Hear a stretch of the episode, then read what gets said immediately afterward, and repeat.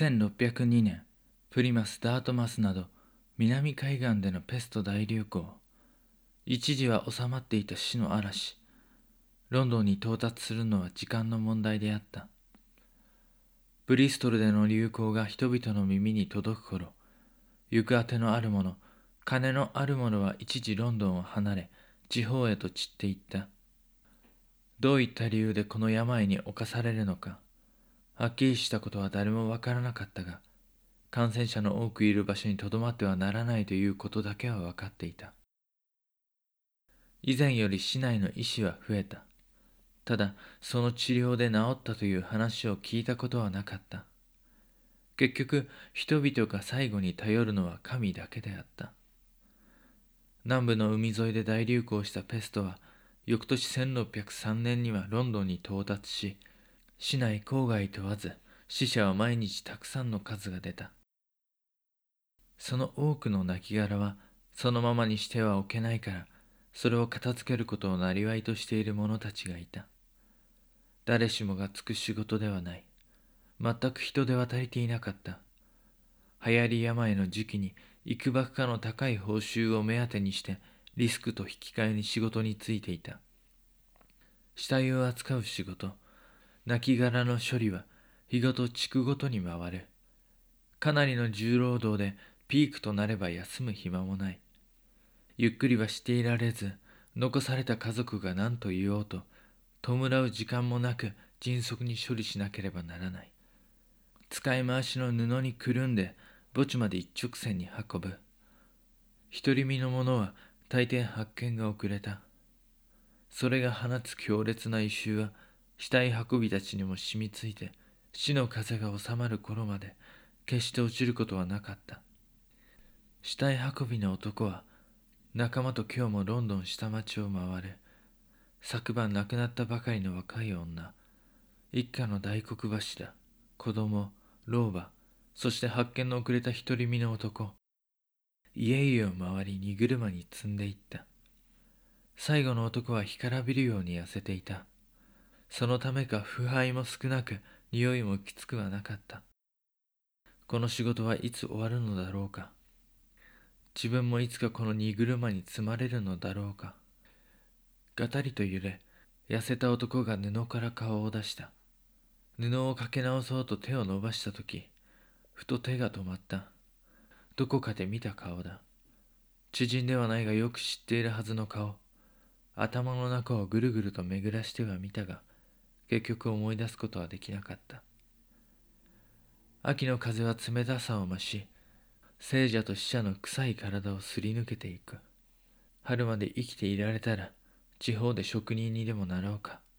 そんなことを思いながら死体運びや墓地へと向かっていった。ロンドン下町の飲み屋。陽気な音色が響いている。踊る客をひときわ上手なダンスで盛り上げている同家がいた。このダンスと芸は誰にも負けはしない。俺はもっとたくさんの人を笑わせて人生を楽しみたいんだ。同家はロンドンに出てきてよかったといつも思っていた。自分一人の力で生きてゆかねばならないし、生活は楽ではないけれど、自由で毎日が楽しかった。ロンドンには有名な伯爵付きの劇団がいくつもある。それのどこかに所属できたらもっといろいろな舞台に立てるだろう。飲み屋や街頭、小さな小屋ではなく、いつか大勢の前で自分の芸を披露したい。人を笑わせて盛り上げる。金は生きてゆけるだけあればいい。動機は自分がいつかそうなれるのだと楽観的だった。そうするだけの自信があったからだ。ロンドン中の小屋を回り、自分の芸を披露できる場所に手当たり次第に顔を出した。次第に道家の噂は広まり、劇団から声がかかるまでそう時間はかからなかった。伯爵付きの劇団のリーダーにして、劇場支配人の耳に道家の噂が届いた。支配人がリーダーを務めた劇団は、女王が自身の劇団を作った時に主要メンバーを引き抜かれていたので、再度一座のメンバーのリクルートを行っていた。支配人はこれまで何人もの芸人を見てきたが、芝居の舞台に立てるカリスマ性と実力を持った同系役はいなかった。だが彼を見てすぐさま自身の劇団に招いた。同系は地方巡業や現場での経験はしっかりと持っており、支配人の見込み通り即戦力となった。同家の実力次第で客足が変わる。今のステージに優秀な同家は必要だ。芝居だけではない。劇場での公演の後、公演の締めでステージジグと呼ばれる出し物があり、そこで道家が不可欠だった。ステージジグではショートコメディやパントマイム、歌やダンスで観客をも巻き込んで大騒ぎする。重苦しい芝居内容よりも大騒ぎするステージジグを目当てに来場する客もいるくらいだった。有名劇団に加入した道家は歌やダンス、ショートコメディだけではなく芝居にも多く出演した。持ち前の器用さとアドリブ力で観客の人気をさらった。特にこの時期はインヤードシアターという宿屋の中庭を芝居に使える場所が4カ所認可されたこともあり、劇団は劇場だけではなくそこをしばしば回っていた。そのため劇場に赴けない庶民たちからの支持も獲得していたのだ。道家にとってはもともとこういった場所で芸を披露していたため手慣れたものだった。すっかり劇団の中心人物となっていた道家はパトロンである伯爵が海外遠征をすることになった折も劇団海外遠征組の一人として戦場に赴いた戦場でも道家の存在は笑いと熱狂をもって迎えられ伯爵の支持率にも貢献し重要な手紙を託され本国に戻るなど信用も得ていたその際に渡す相手を間違えたにもかかわらず笑い話で済まされるほどだった道家が劇団に入って得たものは人気だけではなかったロンドンに出てからずっと一人でやってきた道家。物乞いと変わらない。生きるも死ぬも、泣くも笑うも自分次第だった。だが、今は仲間がいた。舞台以外でも人としてその存在を認めてくれた。同居はその一座のメンバーたちとインヤードシアターまで別の劇団を見に行ったことがあった。地方からロンドンへ出てきた一座で、舞台の中心には同家の劇団の若手と変わらないくらいの青年が立っていた。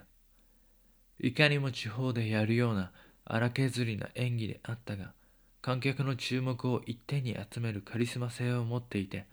同家にはない輝きを強く感じた。この頃からロンドンでは、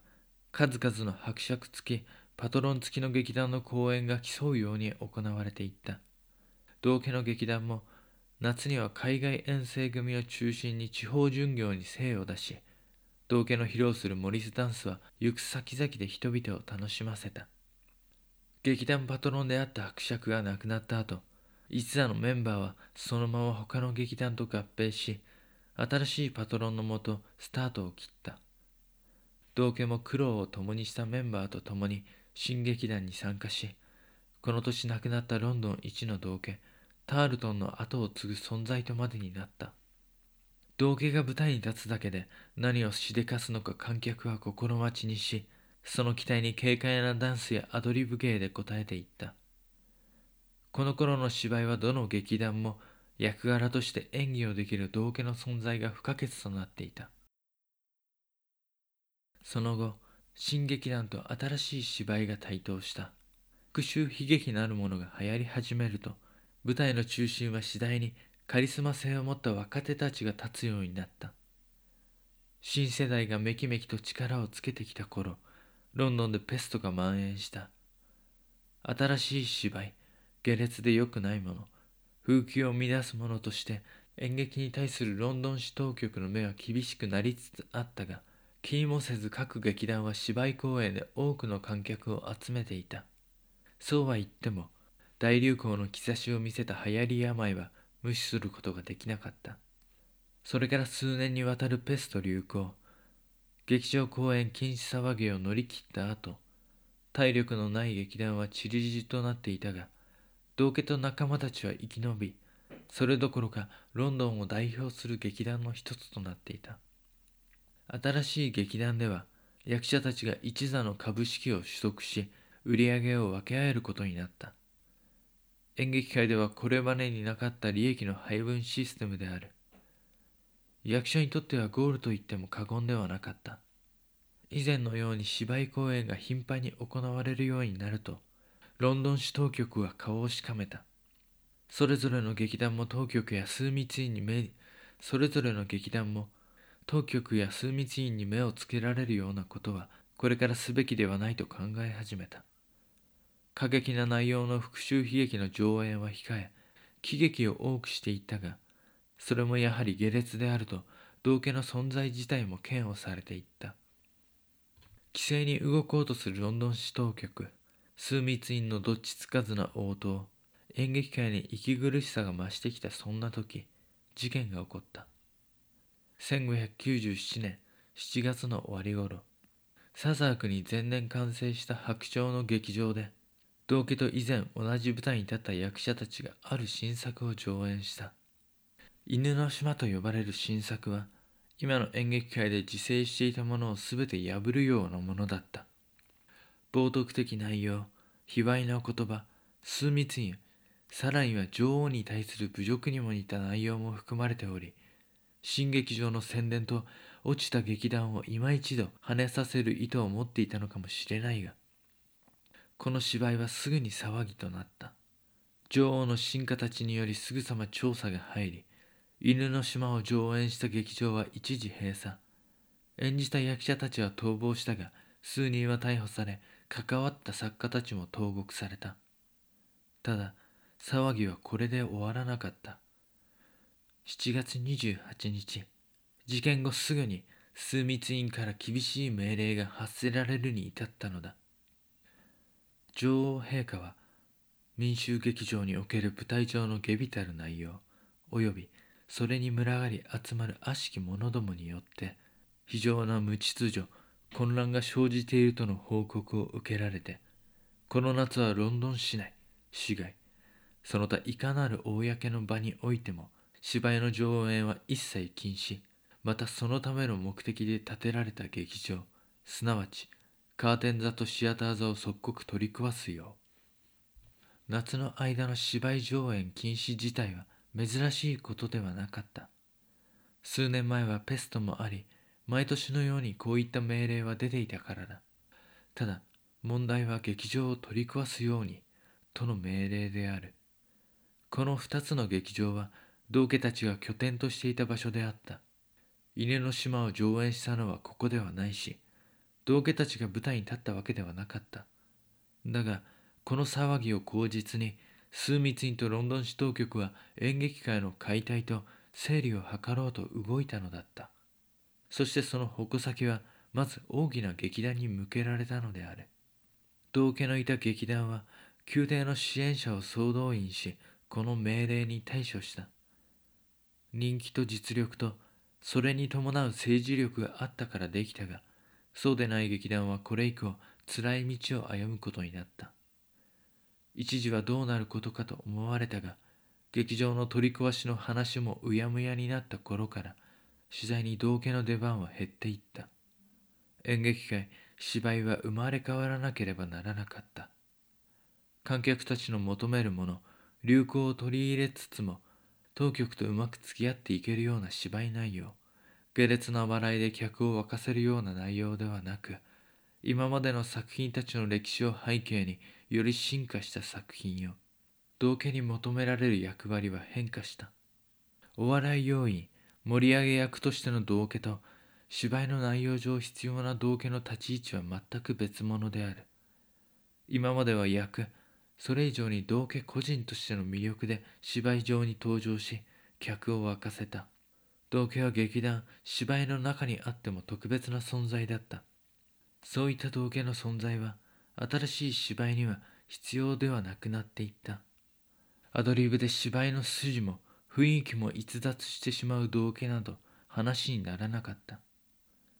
具体的には劇団としてもこれまでの道家の存在、芸に依存した芝居、それによる集客から脱皮し、変わらなければならなかったのだ。今まで追求し磨いてきた芸新しいステージに道家が立つ場所はなくごまかしては一緒に未来へ進んでいくことはできない。自分が変わるか過去に残るか。決断のための時間はもうほとんど残されていなかった。道家が答えを出す頃劇団の作家がどこかで一人の役者を見つけてきた。彼は自分とは真逆に一致する。これから求められる道家役。それに完全に当てはまる人物であった。自らも詩や文学を書きどんな役でもこなせる天才だった。生まれついての道家ではない。金のため芸術のために道家になれる役者だった。それこそこれから演劇界の求める作家の求める思考する道家だったのだ。1598年の終わり頃枢密院の命令をうまく交わした劇団も他さまざまな問題を回避するため生まれ変わるために新しい劇場を建てた。そして劇団は以前の拠点を捨て移動した。たった一人道家を残して。